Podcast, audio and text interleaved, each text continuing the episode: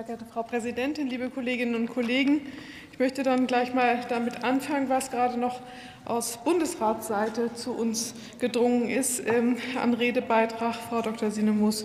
Ähm, die Frage, den Dialog anzufangen, klar, der Dialog ist immer gut. Aber man muss auch wissen, wenn man einen Dialogprozess startet, dann heißt das jetzt in einem laufenden Gesetzgebungsverfahren erstmal, dass man nicht weiterkommt. Und wir wollen jetzt schon gerne mit einem Gesetz auch einen Rahmen schaffen, den man äh, der Verlässlichkeit bietet und der dann tatsächlich auch Vorgaben macht.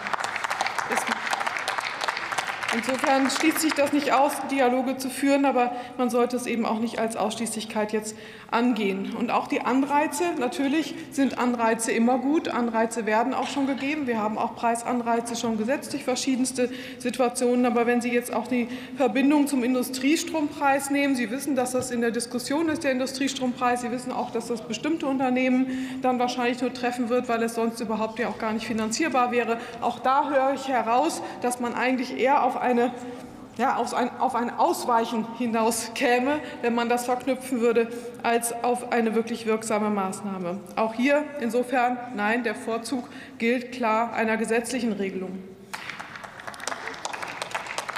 Und auch auf den Punkt, den Herr Lenz vorhin erwähnte, dass hier weit über die EU-Richtlinie hinausgegangen würde, möchte ich kurz eingehen. Das ist intensiv diskutiert worden.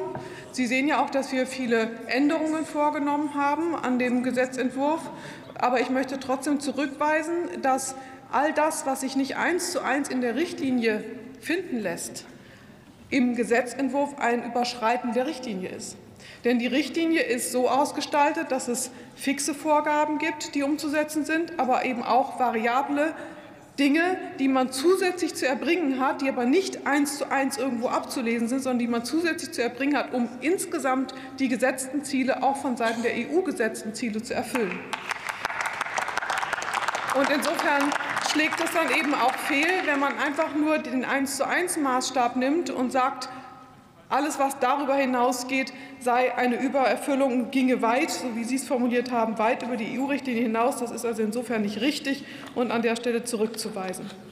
Zurück noch mal zur grundsätzlichen Ausgestaltung des Gesetzes. In der Tat ist es auch schon klar geworden durch die weiteren Beiträge dieser Debatte. Es geht sowohl um Primärenergieeinsparung als auch Endenergieeinsparung. Fokussiert sind Länder, der Bund, und es ist natürlich auch uns ein Anliegen gewesen, auch von SPD-Seite, wenn ich das noch mal hervorheben darf, dass, wenn es eben auch die äh, staatlichen Stellen zu beachten gilt und zu adressieren gilt, dass dann eben all diejenigen privaten Akteure, die mithilfe von ähm, staatlichen Mitteln auch mit zu adressieren sind, um da kein Ungleichgewicht hinzubekommen oder zu riskieren, dass die dann eben auch mit adressiert sind. Insofern ist auch hier eine gesetzliche Änderung vorgenommen worden. Eine weitere gesetzliche Änderung ist auch vorgenommen worden bei der Frage der Konkretisierung der Rechenzentren. Die EU gibt uns hier keine unmittelbare Auskunft darüber, ob es eine Differenzierungsmöglichkeit zwischen Rechenzentren und Netzknoten gibt. Wir haben diese Differenzierung nun gewagt im Gesetzentwurf. Das war eine längere Befassung, die wir vorgenommen haben. Aber wir wollen eben auf keinen Fall, dass es hier zu Unklarheiten kommt und haben meines Erachtens eine handhabbare Definition gefunden.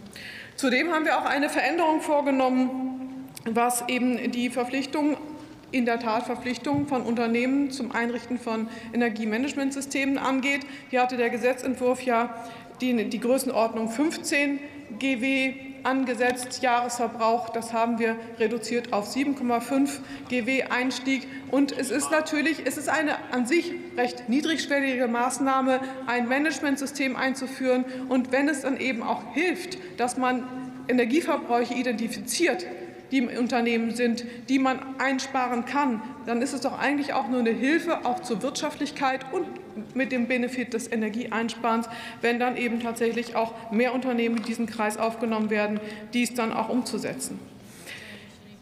Eine weitere Änderung, die ich noch mal kurz erwähnen möchte, einfach, äh, dass wir, ähm, bei, dass wir etwa Betriebs- und Geschäftsgeheimnisse ausgenommen haben, dass wir bei der Zumutbarkeitsregelung eine Definition gefunden haben, dass wir bei der Verpflichtung von Abwärme eine Konkretisierung gefunden haben. Ich möchte aber die Redezeit nicht überschreiten, deswegen kann ich nur einen Teil der Änderungen nennen. Ich möchte eine Punktlandung diesmal mal leisten. In diesem Sinne vielen Dank für Ihre Aufmerksamkeit.